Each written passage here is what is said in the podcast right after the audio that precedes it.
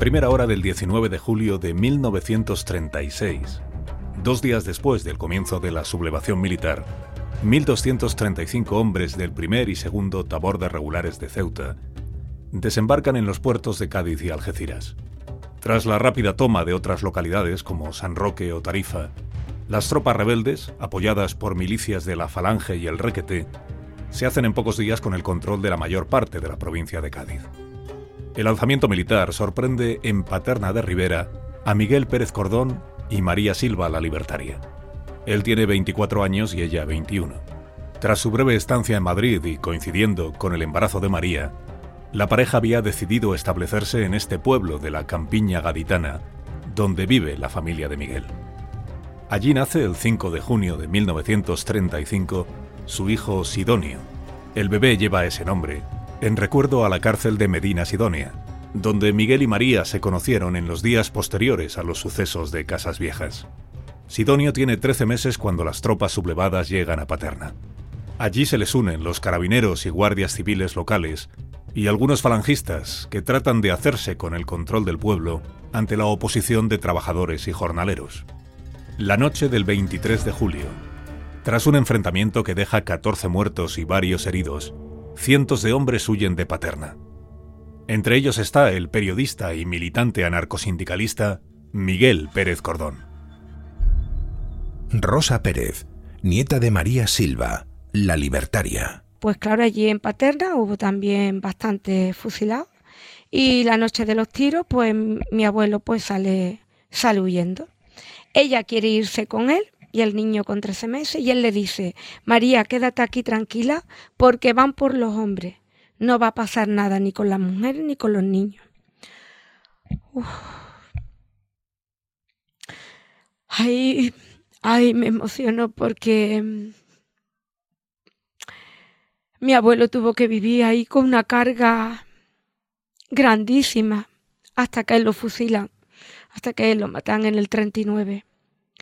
Esas palabras de decirle María, quédate aquí con el niño, que no van a hacerle nada a las mujeres y a los niños. Y cuando no tuvieron bastante con los hombres, fueron por las mujeres y los niños.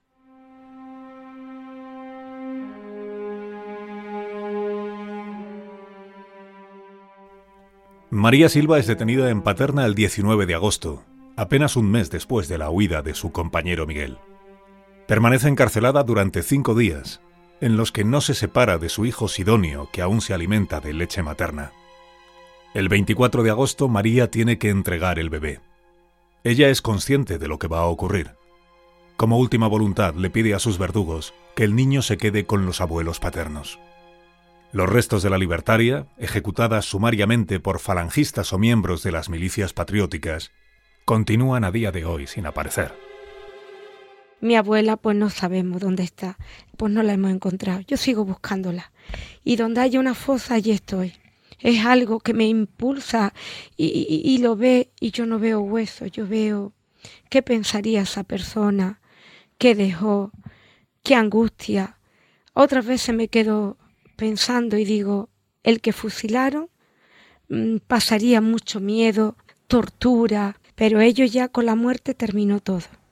Pero los que quedaron vivos, ¿cómo se quedaron? La guerra civil, tres años y medio después de los sucesos de Casas Viejas, supone para algunos de los supervivientes de aquella tragedia la segunda vuelta de la represión. En estos días de violencia y represalias, aparecerá de nuevo ligado al crimen el nombre del capitán de artillería Manuel Rojas Feigenspan.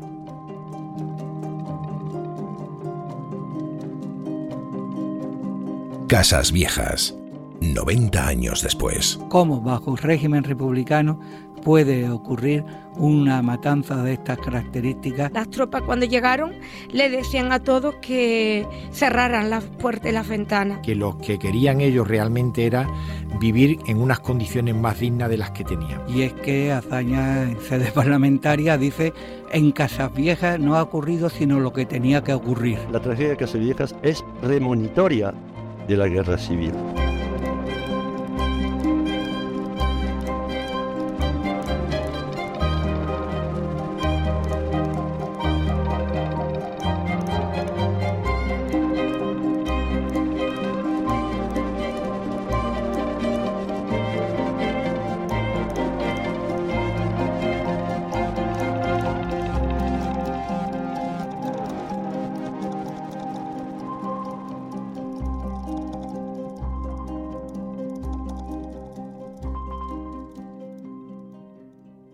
Capítulo 4.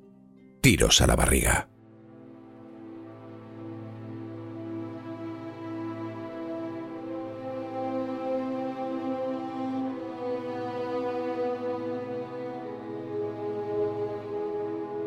El 12 de enero de 1933, pocas horas después de los sucesos de Casas Viejas, el juez de Medina Sidonia, Antero Rodríguez Martín, se desplaza a la aldea.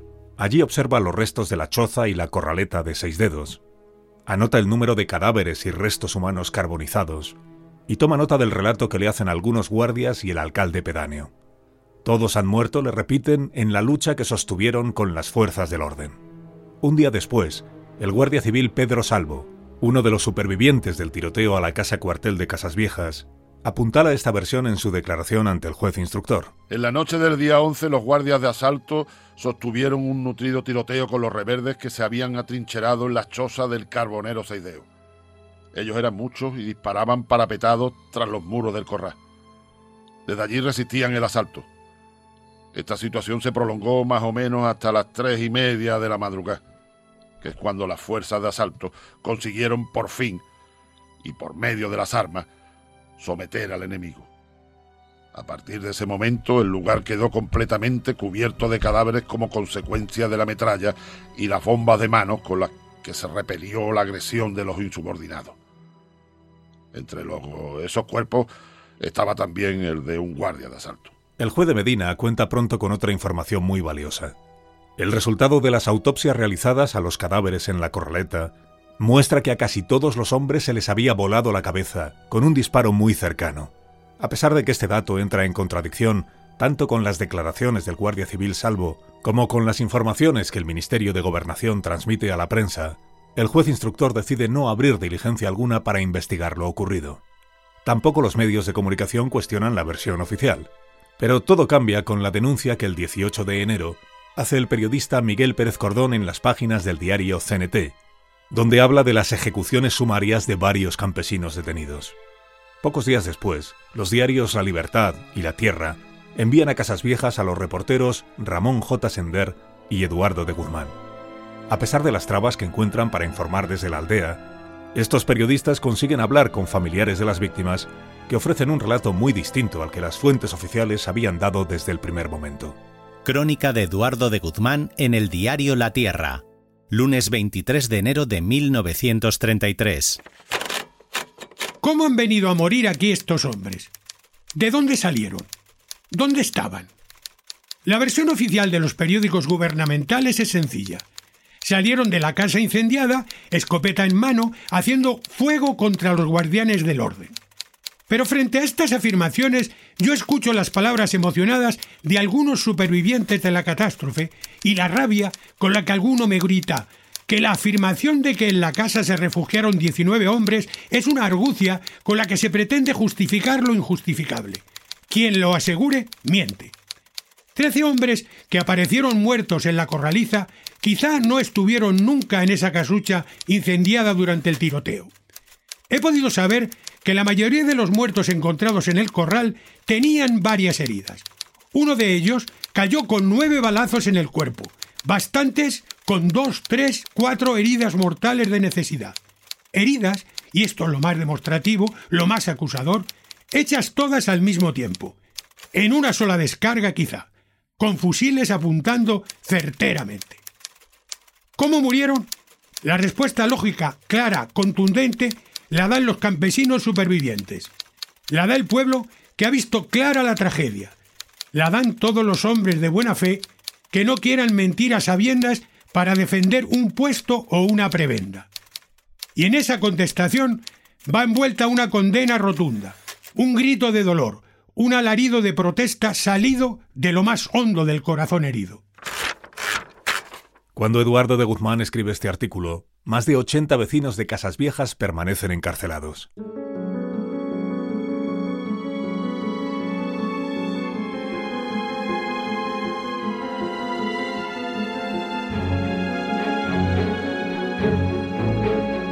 En Madrid, el gobierno, aunque públicamente guarda silencio, empieza a inquietarse. El 29 de enero, el ministro de Gobernación, Santiago Casares Quiroga, cita en su despacho al capitán Manuel Rojas. Ante las dudas surgidas por las informaciones periodísticas, el ministro quiere que Rojas le haga una narración pormenorizada de lo que ocurrió en Casas Viejas durante la madrugada y la mañana del 12 de enero. El capitán repite la misma versión de los hechos y niega enérgicamente que se produjeran desmanes o excesos por parte de las fuerzas del orden. Si hubo guardias que abrieron fuego contra los rebeldes, recalca Rojas, fue para repeler los disparos que estos les hacían. Casares le pide que ponga por escrito lo que acaba de contarle. A la mañana siguiente, un teniente de asalto entrega en el ministerio el informe firmado por el capitán Rojas. Aquella madrugada, tras incendiar la choza del llamado Seis Dedos para reducir a los revoltosos que allí había, ordené a varias patrullas que recorriesen el pueblo. En esas horas los guardias tuvieron que sostener un vivo tiroteo contra aquellos que les disparaban desde los altos de la aldea o desde algunas viviendas. Cuando amaneció, se incautaron en diversos registros varias armas de fuego, muchas municiones, hoces y pólvora. También se recogieron varios cadáveres que fueron llevados hasta la casa donde la noche anterior se habían atrincherado los revoltosos. Allí, entre los restos de la choza, se encontraron otros ocho cadáveres carbonizados. En total, se contabilizaron 23 bajas y numerosos heridos entre los insurrectos. Tras esta declaración de Rojas, el ministro de Gobernación respira más tranquilo. La versión del capitán parece coherente, y el juez instructor de Medina, que lleva ya dos semanas investigando los hechos, no ha informado de indicios que apunten en otra dirección. Además, ningún agente de la Guardia Civil ni de la Guardia de Asalto ha denunciado extralimitaciones en la actuación de Casas Viejas. Más bien lo contrario. Quienes han hablado ante el juez, como el agente Salvo, han respaldado punto por punto el relato ya conocido. Todo eso, cree Casares, es más consistente que las aisladas denuncias de unos pocos periodistas de tendencia anarquista. A pesar de esto, el clima político se enrarece por momentos. Durante el mes de enero las Cortes están cerradas y no hay debates parlamentarios. Pero en la prensa derechista y monárquica, los ataques al gobierno son furibundos. Diarios como El Debate o La Nación recriminan al presidente su nefasta gestión del orden público. Los radicales de Lerroux, enemigos irreconciliables ya de los socialistas, postulan a su líder como el salvador que necesita la patria ante un gobierno que dicen está asfixiado. Por otro lado, los movimientos anarcosindicalistas tensan la cuerda con más amenazas de sabotajes y alborotos. El presidente del gobierno, Azaña, siente que todos esos ataques van más allá de la mera crítica al gobierno. Cree, y así lo escribe el día 15 de enero en su diario, que son una embestida contra el sistema. Tres diputados de diferentes partidos me han hablado hoy de dictadura como único remedio posible a los alzamientos anarquistas si estos continúan. ¿Es que España no puede vivir en democracia y con ley? Amigos y enemigos de la República y sus enemigos de ambos extremos están haciendo todo lo necesario para que se propague la idea de que así no se puede seguir y se inclinan los ánimos a una dictadura. La República está hoy en una tenaza. Los monárquicos y los anarquistas. Los ataques de uno y otro bando son violentísimos según el modo de cada cual.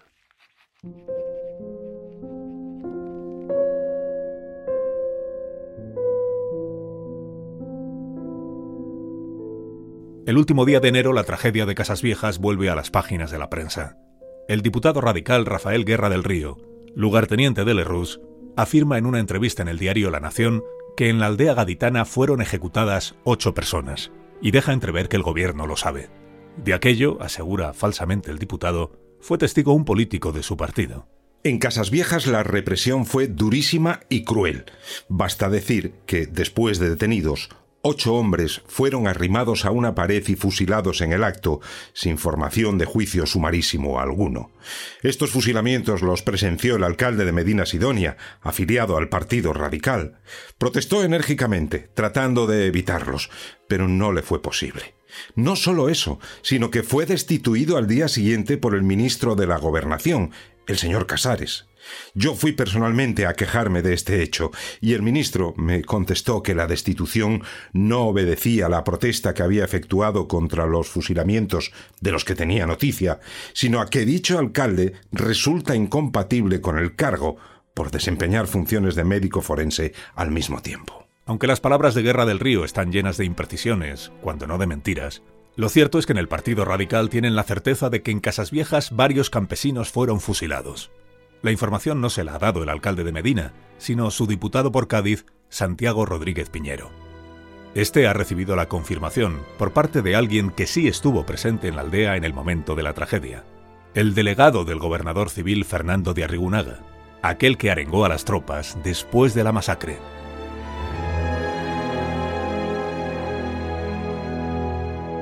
Casas Viejas, 90 años después.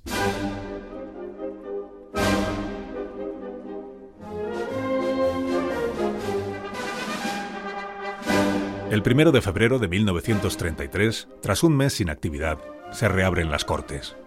El plan del Partido Radical está trazado. El objetivo es provocar la caída del gobierno de coalición para formar otro que integre a los radicales, con Lerroux como presidente, y del que queden excluidos los socialistas. En este momento el gobierno lo componen ministros de cuatro formaciones distintas. La Acción Republicana de Azaña, los republicanos gallegos con Casares Quiroga como único representante, el Partido Radical Socialista con dos carteras y el Partido Socialista que tiene tres ministros, Indalecio Prieto, Fernando de los Ríos y Francisco Largo Caballero. La obsesión del partido de Lerroux, una formación que tras la dictadura ha ido integrando a sectores conservadores y grandes propietarios, es eliminar al Partido Socialista de la ecuación de gobierno.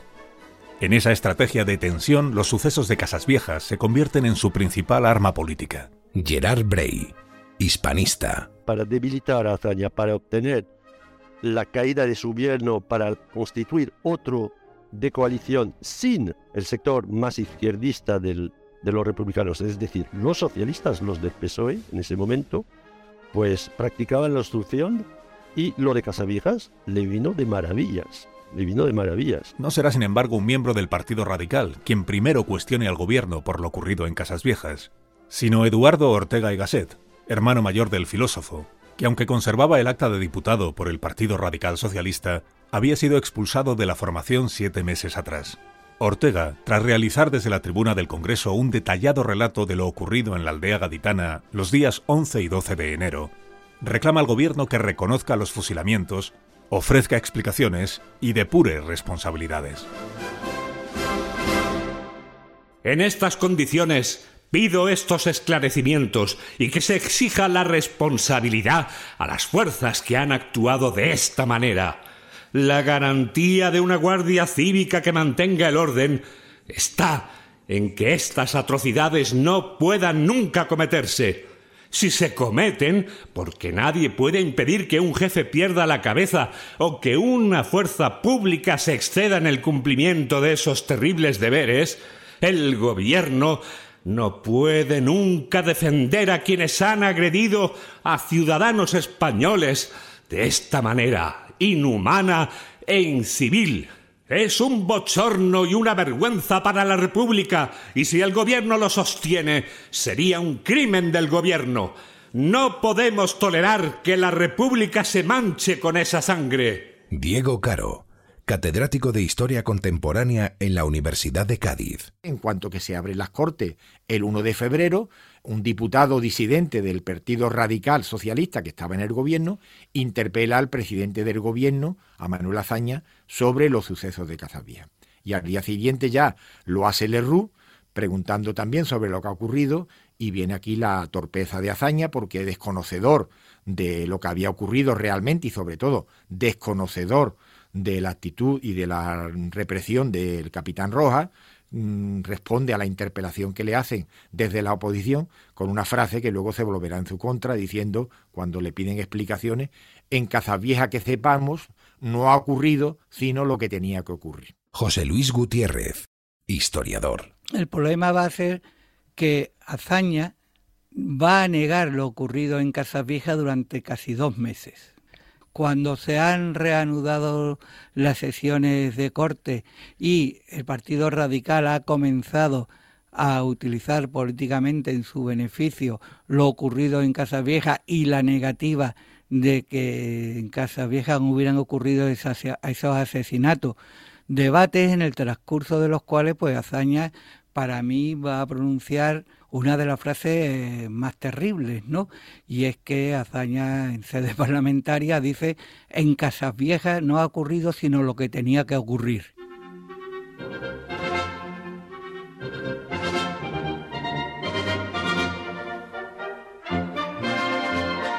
Manuel Azaña afronta estos primeros debates parlamentarios del mes de febrero de 1933 con la convicción de que el asunto de Casas Viejas no tiene mayor recorrido. Considera que esas acusaciones solo responden al interés político de sus enemigos y replica a las denuncias con cierta suficiencia. En esos días anota en su diario, me levanté a combatir la proposición de los radicales y con esa ocasión hablé del orden público y de Casas Viejas. Les di un buen refregón mi discurso gustó mucho y despejó la situación. Los sucesos de Casas Viejas no son sino un chispazo, más violento, más doloroso y más lamentable de todo un problema general que el gobierno ha tenido que afrontar, reducir y vencer. En los sucesos de Casas Viejas, señores diputados, por mucho que se hurgue, no se encontrará un atisbo de responsabilidad para el gobierno. En Casas Viejas no ha ocurrido sino lo que tenía que ocurrir. Planteado un conflicto de rebeldía a mano armada contra la sociedad y contra el Estado, lo que ha ocurrido en Casas Viejas era absolutamente inevitable. Y yo quisiera saber quién era el hombre que, puesto en el Ministerio de la Gobernación o en la presidencia del Consejo de Ministros o en cualquier otro sitio donde ejerciese autoridad, hubiera encontrado un procedimiento para que las cosas se deslizaran en casas viejas de distinta manera de cómo se han deslizado. Quisiera que me dieran la receta para conocerla. Se produce un alzamiento en casas viejas, con el lavado de cerebro que han llevado a la clase trabajadora española, de los pueblos sin instrucción y sin trabajo, con el emblema absurdo del comunismo libertario. Y se levantan unas docenas de hombres enarbolando esa bandera, y se hacen fuertes y agreden a la Guardia Civil, causando víctimas. ¿Qué iba a hacer el gobierno?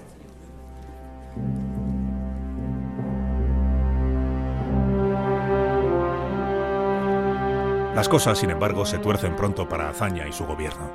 Sus intervenciones en el Parlamento, que pretendían enterrar el caso, no hacen sino avivar la polémica tanto en la prensa como en el propio Congreso de los Diputados. Entre el 1 de febrero y el 17 de marzo, el debate sobre los sucesos de Casas Viejas ocupa 15 sesiones, casi todas salpicadas de incidentes, discusiones y disputas. Cortes fueron el teatro de unos enfrentamientos políticos duros suscitados por los sucesos. La polémica sobre lo que había realmente ocurrido, especialmente las ejecuciones, sobre el origen y la índole de las órdenes dadas, sobre la responsabilidad o no del gobierno de Azaña, sobre su capacidad para ser informado de lo que había pasado y su voluntad de informar correcta y exhaustivamente de ello la representación nacional, eh, todo aquello suscitó en las Cortes apasionados debates que acabaron por delimitar aún más, diría, la coalición formada por los republicanos de izquierda y los socialistas.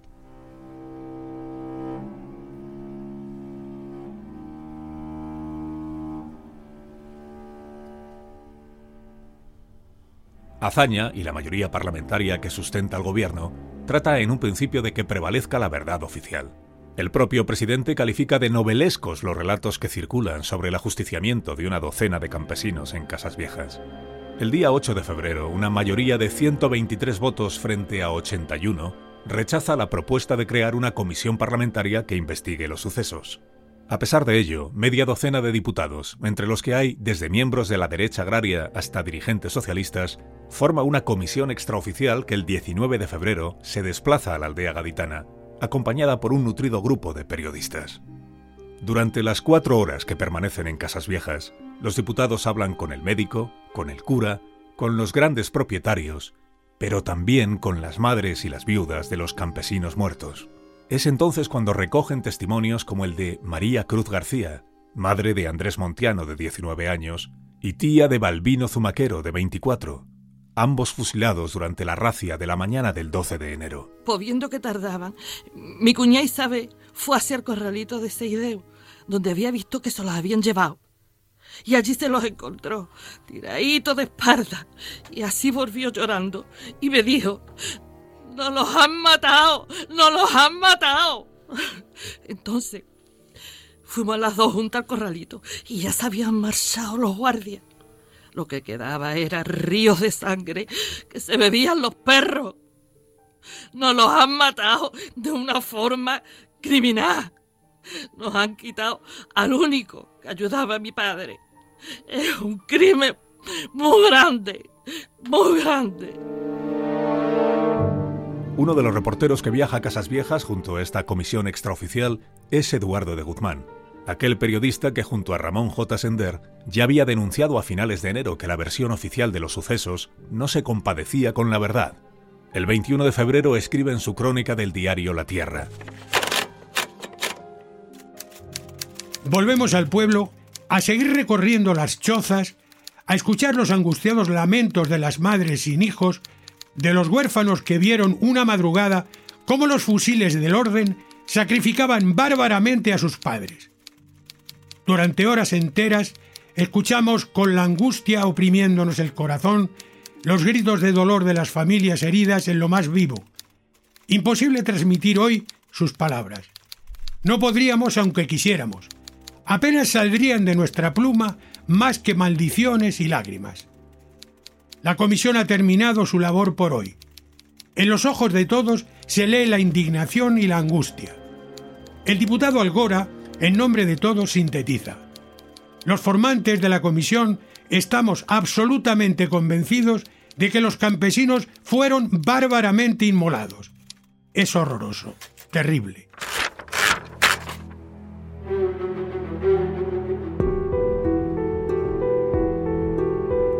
A medida que avanza el mes de febrero, el presidente del gobierno Azaña empieza a contemplar la posibilidad de que la represión en Casas Viejas fuera mucho más allá de lo que el capitán Rojas había declarado al ministro Casares Quiroga.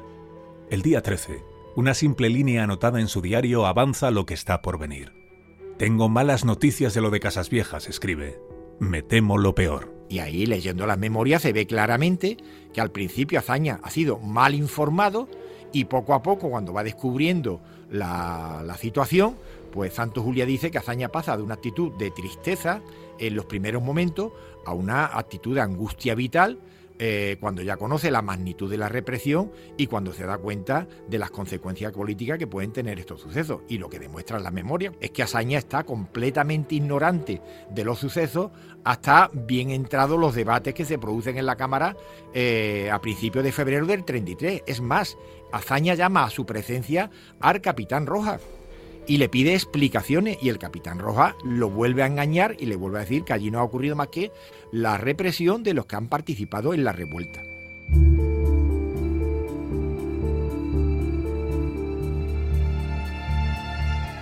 En la última semana de febrero, Azaña recibe la confirmación de sus peores temores.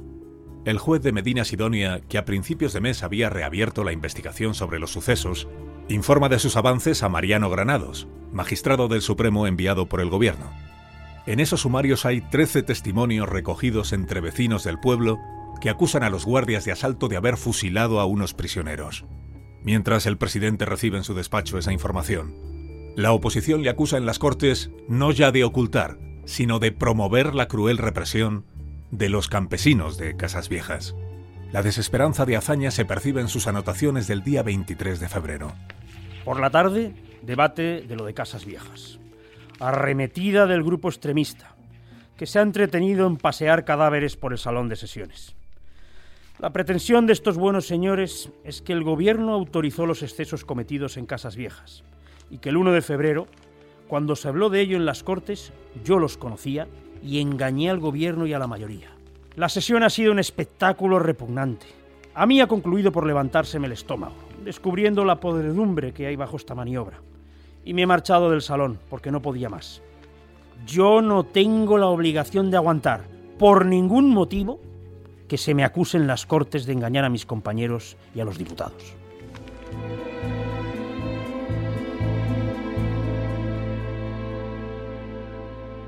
Francisco González Cabaña, alcalde de Benalup Casas Viejas, entre 1983 y 2011. Lo que sí está claro es que leyendo esos pasajes de los diarios de hazaña, donde reflexiona sobre Casas Viejas, uno percibe más que nunca lo que Vázquez Montalbán llamó la soledad del manager, ¿no? eh, el sentirse solo, el sentirse responsable de algo en lo que él no había participado directamente. Esa frase que la derecha viralizó utilizando un término moderno de ni heridos ni prisioneros, sino tiros a la barriga, marca la imagen de hazaña y marca la imagen de la República en su conjunto, pero desde luego no había sido pronunciada ni ordenada por el presidente de la República.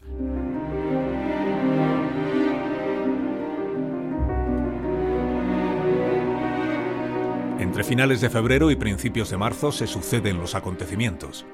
El gobierno supera una cuestión de confianza en las Cortes y se aprueba, ahora sí, a instancias del PSOE y de los radicales socialistas, una comisión parlamentaria de investigación sobre los sucesos. Por otro lado, el teniente de asalto Gregorio Fernández Artal reconoce en un interrogatorio en la Dirección General de Seguridad que efectivamente en Casas Viejas se produjeron fusilamientos de prisioneros y responsabiliza de ello al capitán Rojas. Este, después de volver a negar los hechos, finalmente los admite ante el juez de Medina Sidonia.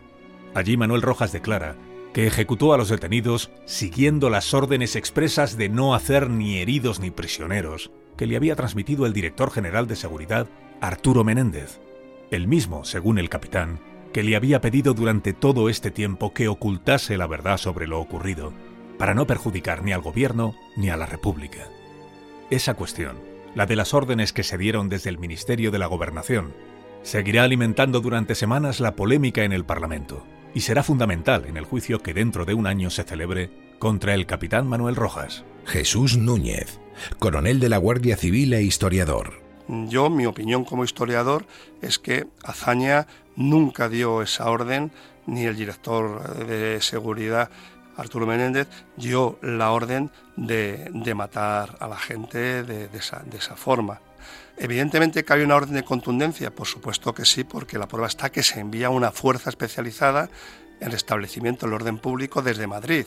Pero una cosa es restablecer el orden público, si te disparan, tú respondes y repeles el fuego por el fuego, pero en ningún momento matar indiscriminadamente a las personas. Lo que es evidente es que hay unas instrucciones contundentes del director general de seguridad para que aplastar cualquier tipo de movimiento de revuelta que se pudiera producir, pero claro, estas instrucciones contundentes, y Arturo Menéndez así lo dejó claro en el juicio que se celebró contra él y del que salió asuelto, no, no, no incluían el asesinato a sangre fría de los campesinos como hizo el capitán Rojas. El día 7 de marzo, Azaña informa en el Congreso de las confesiones del teniente Artal y del capitán Rojas. El informe de la comisión parlamentaria llega apenas tres días después. 16 folios mecanografiados en donde, en virtud de los testimonios recogidos, se confirman los fusilamientos.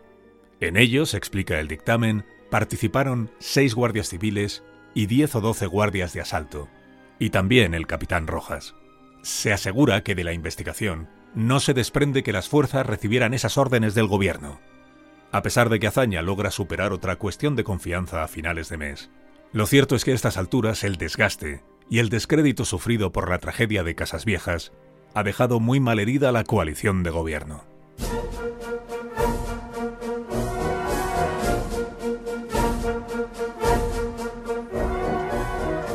El 23 de abril de 1933 se celebran en España unas elecciones municipales parciales.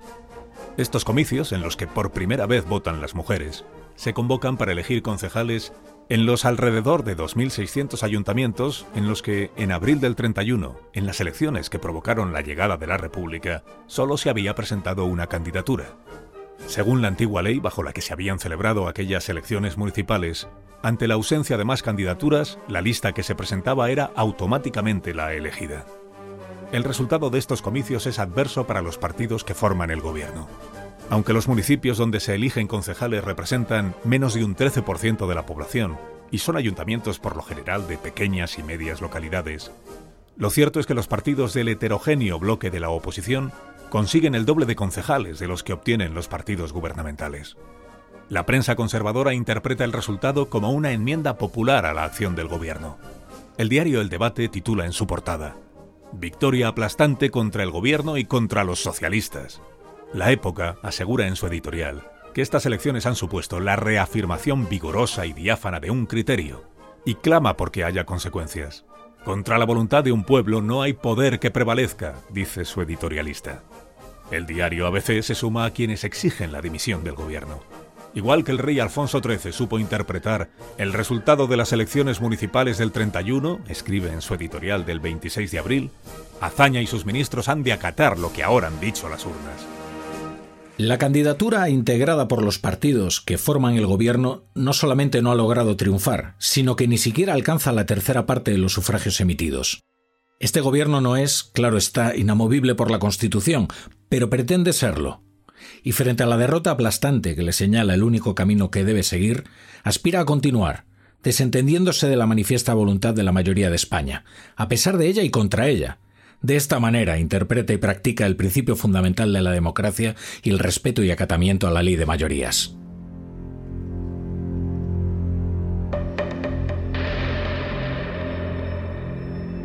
La situación ya es insostenible. Tras una efímera dimisión de junio que apenas dura cinco días, el 9 de septiembre de 1933, Azaña presenta su renuncia definitiva ante el presidente de la República. Alcalá Zamora encarga entonces la formación de un nuevo gobierno a Alejandro Lerroux, pero la inestabilidad se ha instalado ya en la vida política española y hace imposible cualquier aritmética parlamentaria. Apenas un mes después de la toma de posesión de Lerroux, el también radical Diego Martínez Barrio forma un nuevo gobierno de concentración, cuya principal misión es convocar nuevas elecciones a Cortes. En la intensa campaña electoral, la tragedia de Casas Viejas y sus responsabilidades continúan persiguiendo a los partidos que formaron la coalición republicano-socialista. Los ataques no proceden únicamente de la derecha conservadora y monárquica. El anarquismo desempeñará también un papel fundamental en el resultado de esas elecciones. La tenaza de la que meses atrás se lamentaba Azaña aprieta fuerte en el otoño de 1933.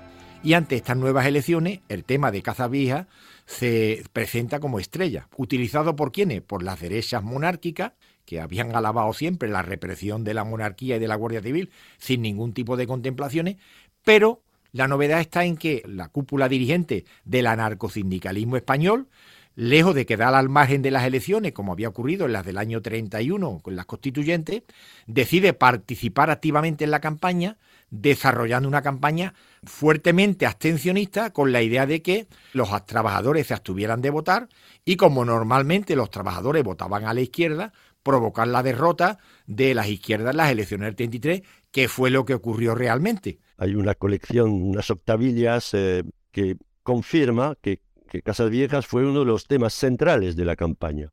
Por ejemplo, en uno, un panfleto anarquista se lee lo siguiente, que lo resume todo eh, por parte de ese sector.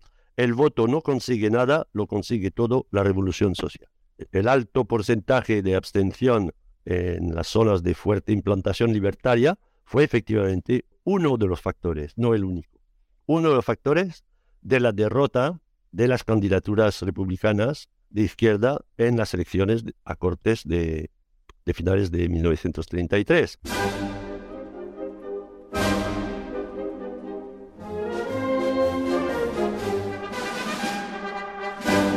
La victoria de las derechas en las elecciones de finales del 33 no acaba con la politización de los sucesos de Casas Viejas. En mayo de 1934, el capitán Rojas, que permanecía detenido desde hacía un año, es juzgado en la Audiencia Provincial de Cádiz por los fusilamientos de campesinos. El proceso levanta una gran expectación. Los periódicos más importantes envían a Cádiz a fotógrafos y redactores. Los medios más beligerantes contra el antiguo gobierno de coalición reclaman con insistencia que no solo el capitán Rojas, sino también Azaña y Casares Quiroga, afronten responsabilidades penales por la tragedia.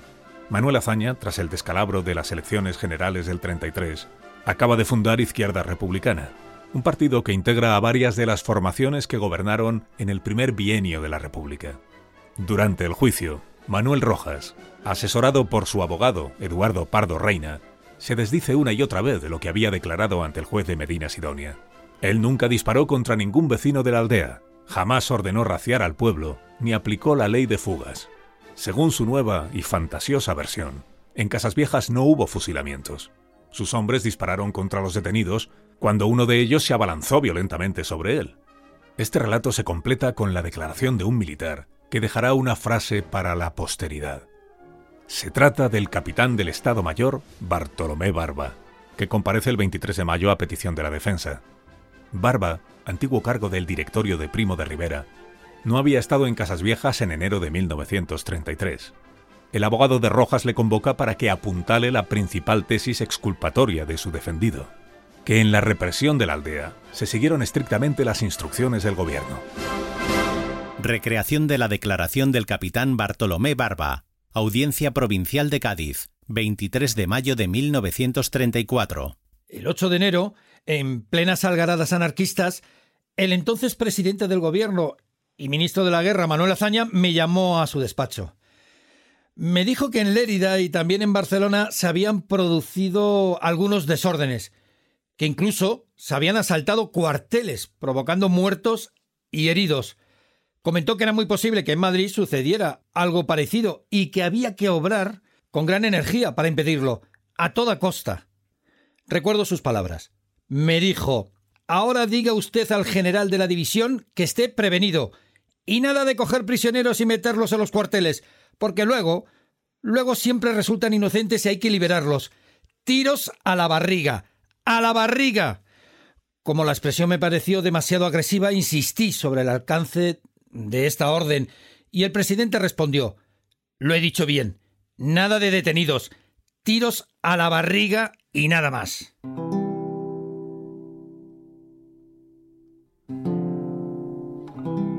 Aunque casi inmediatamente el capitán Barba matiza estas declaraciones, puntualizando que el presidente solo se había referido a la represión de unos hipotéticos ataques a cuarteles en Madrid y nunca a casas viejas, la expresión tiros a la barriga perseguirá para siempre a Manuel Azaña y alimentará la leyenda negra sobre sus responsabilidades en la matanza de los campesinos inocentes. En aquellas jornadas del juicio, las palabras de Barba se amplifican tanto en los periódicos conservadores como en los de tendencia anarquista. Crónica de Eduardo de Guzmán, Diario La Tierra, 24 de mayo de 1933. Barba es un capitán de Estado Mayor. Despierto, listo, equilibrado, deja caer las palabras como mazazos recalca lo de tiros a la barriga. Azaña no quería que nadie escapase. En la barriga son mortales los balazos. Ahí quería Azaña que diesen, para acabar con los anarquistas. Él presumía de avanzado, de izquierdista, de revolucionario, pero no mató burgueses, señoritos, terratenientes, solo mató proletarios y dio órdenes tajantes como esta, para llenar sin duda con plomo los estómagos vacíos de pan. Y ahí tenemos, en virtud de esta nueva declaración, otro nuevo culpable, hazaña. Ni sofismas ni habilidades retóricas le liberarán de su culpa. Editorial del diario La Nación, 26 de mayo de 1934. Estamos ante un gran proceso que a España le importa liquidar. El tenebroso suceso de Casas Viejas, que no es sino la culminación sangrienta y bochornosa de un período de tiranía, de ultraje, de cruel persecución y de rencorosa política, es necesario esclarecerlo por el honor de España y el prestigio de la propia justicia española. A la orden de tiros a la barriga, todos los españoles tienen que contestar, comparecencia ante los tribunales.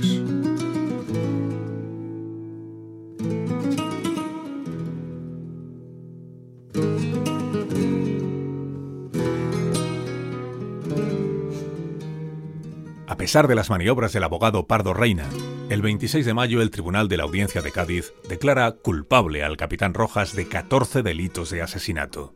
Sin embargo, su condena no será larga. De los 21 años a los que fue condenado a la cárcel por los 14 asesinatos, se van a quedar solamente en tres cuando eh, la condena por asesinato se convierte en homicidio y en, en obediencia debida y como ya había cumplido prácticamente casi tres años en la cárcel desde la, su detención, pues en víspera de la guerra civil nos lo encontramos en libertad y residiendo en Granada, en la Granada del 18 de julio, con su madre.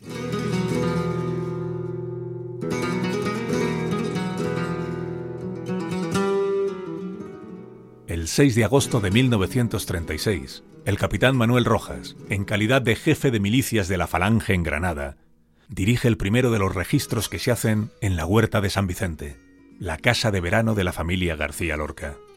En aquella redada, el Escuadrón de Rojas busca sin éxito una supuesta radio clandestina con la que el poeta estaría en contacto con la Unión Soviética. Tres días después, y tras un nuevo registro, Federico García Lorca se refugia en la vivienda de la familia Rosales. El día 18 será fusilado.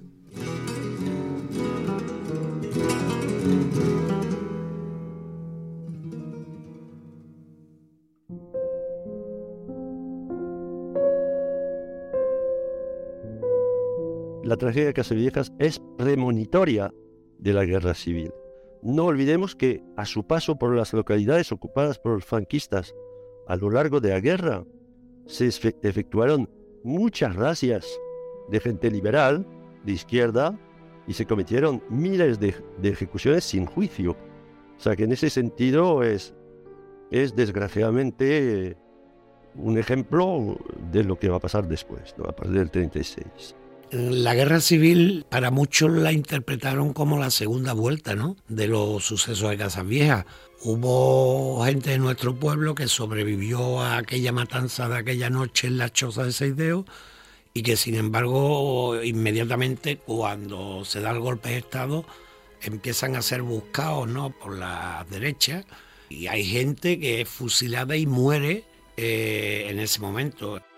El 24 de agosto de 1936 es ajusticiada María Silva la Libertaria, una de las dos únicas personas que tres años y medio atrás, en la madrugada del 12 de enero de 1933, había logrado escapar con vida de la choza de su abuelo Francisco Cruz, el carbonero seis dedos.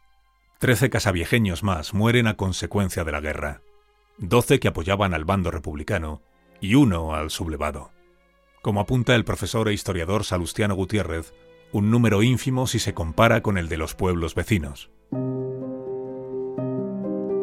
Gutiérrez, profesor del Instituto Público de Benalup Casas Viejas, fallecido en octubre de 2020, ha sido uno de los mayores impulsores de la recuperación de la memoria y la dignidad de las víctimas de la tragedia de 1933. En su obra enciclopédica Los sucesos de Casas Viejas, crónica de una derrota, el profesor apunta su teoría de por qué en esta aldea la represión durante la guerra civil no fue tan cruenta como en otras localidades del entorno. Escribe Salustiano Gutiérrez.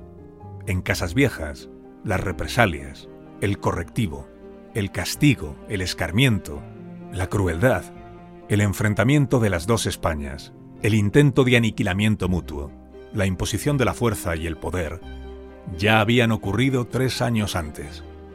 Los sucesos de entonces y la guerra civil, con sus diferentes proporciones, fueron dos caras de una misma moneda.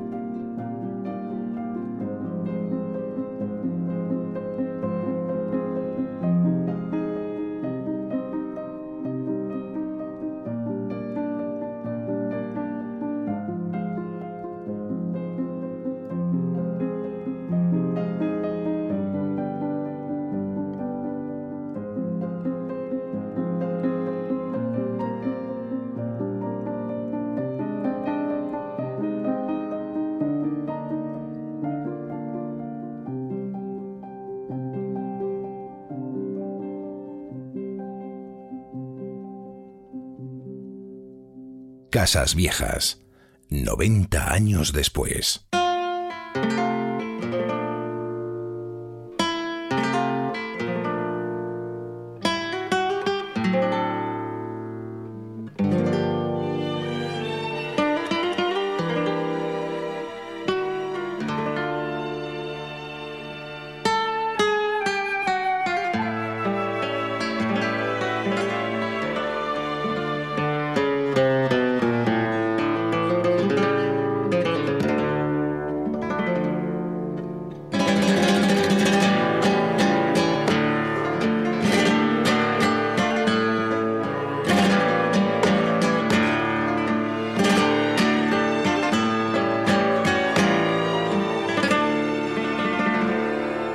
Puesto sus voces a este episodio. Gary León, Goyo Jiménez, Juan Herrera, Alejandro Fernández, José Miguel Azpiroz, Juan Diego Guerrero, Rafa Latorre Ignacio Rodríguez Burgos. Y Juanjo de la Iglesia.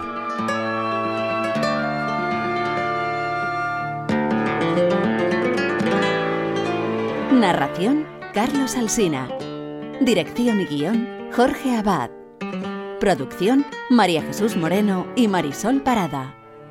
Diseño sonoro Fran Montes. Locutores Nacho Arias y Fernando Mejía. Creatividad gráfica Diego Fortea. Grabación Daniel Solís y Pepe Menchero.